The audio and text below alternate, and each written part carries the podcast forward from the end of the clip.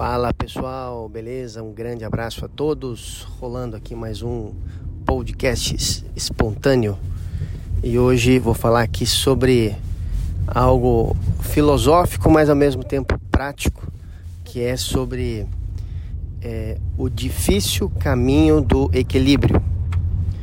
É, então, é algo que todos nós sabemos, né?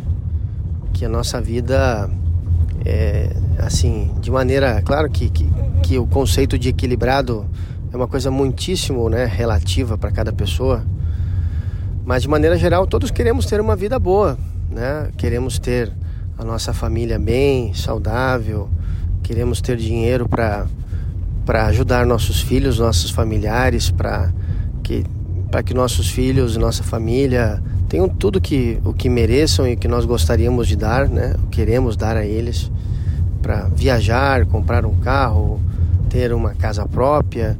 Estou citando assim sonhos assim comuns, né? Uma grande parcela da, das pessoas, né? Claro que hoje em dia a mentalidade, o mindset né, das pessoas está mudando muito, né? Mas de maneira geral todos queremos ter uma vida equilibrada. Porém, é, nós somos seres emocionais, né? Ou seja, é, somos seres dota dotados, né, de um, de um centro emocional, né?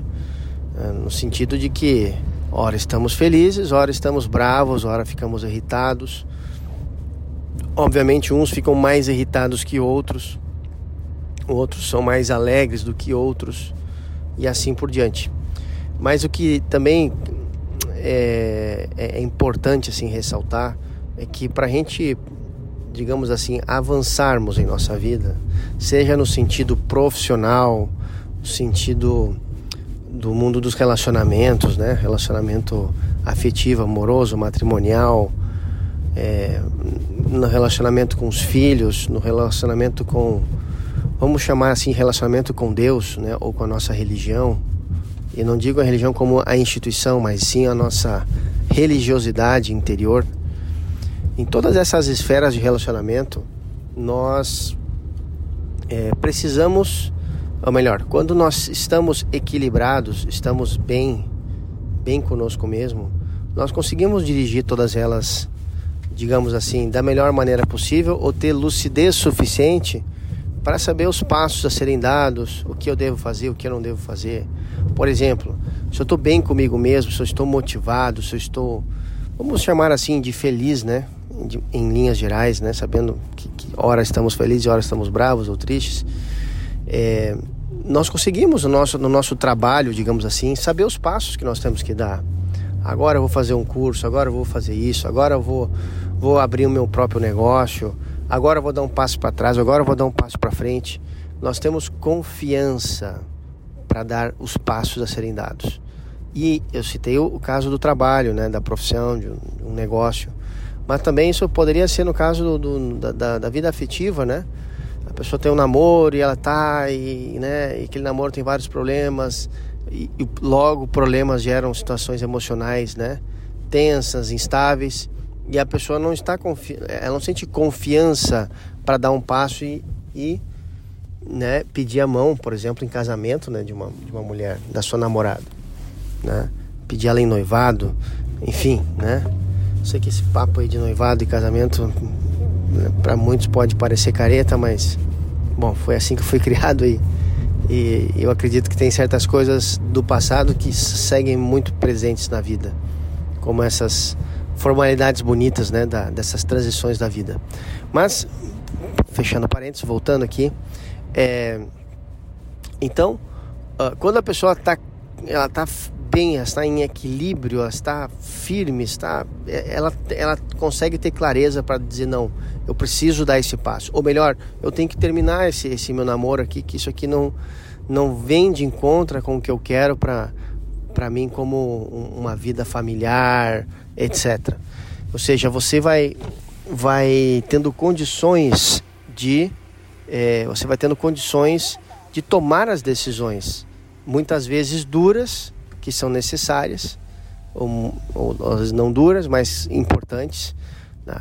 porque a pessoa está equilibrada, ela está de bem consigo. Quando a pessoa está apavorada, com medo, com raiva, geralmente as, ela, ela não consegue tomar decisões, ela evita a tomada de decisões ou toma decisões muito equivocadas, precipitadas emocionalmente, né? Faz, pegando os exemplos que eu citei do, do, relacionamento, termina um relacionamento que poderia ser um, um belo do matrimônio por uma, uma cabeça quente do momento e, e, e, e por falta de equilíbrio, né? encerra ali um relacionamento. Ou no mundo dos negócios, né? dá um passo, assim, um, um, dá um passo que não deveria dar, né? É, tá lá, tá entre dúvida de, de, ter um investidor ou não e, e, aí toma aquele passo intempestivo ali e depois se arrepende. Né? Fecha um projeto com um cliente que você não estava confortável de fechar por N questões e por uma necessidade, por um medo, incerteza, vai lá e fecha aquele projeto e depois quebra a cara. Então, é, estar em equilíbrio, estar de bem consigo mesmo, isso nos dá fortaleza. Essa é a realidade. Isso nos dá fortaleza para, repito, tomar decisões difíceis, tomar decisões importantes, é, ter aquele, aquele famoso zoom out, assim, conseguir olhar uh, o cenário de fora ou de mais longe possível e, e pessoa dizer, não, cara, é por aqui que eu tenho que fazer, é por aqui que eu tenho que ir. Então, ter equilíbrio, estar de bem consigo é, é o, o caminho, né? o difícil caminho do equilíbrio. Né? E aí talvez muitos perguntem, puxa, então o que devo eu fazer para me equilibrar? Bom, isso aqui não, não vamos... É, muitas coisas, né? Mas acho que a primeira coisa é você reconhecer o seu desequilíbrio, reconhecer os seus problemas, reconhecer que você precisa melhorar. Esse é o primeiro passo. Ninguém se cura de uma doença que não a reconhece, não aceita e, e não, e, não, e não quer olhar para ela. Né? Aí depois vem vários outros passos que você deve observar e são muito pessoais, que é a questão corpo físico, exercícios, alimentação, sono adequado, meditação, meditação, é, a parte, vamos chamar de religião ou autoconhecimento, né? Porque tem pessoas que são ditas, se consideram ateus, por exemplo, mas elas elas se deliciam, né? Estudando filosofia e, e, buscando o autoconhecimento, digamos assim, por outros meios. Então, estudar a si mesmo.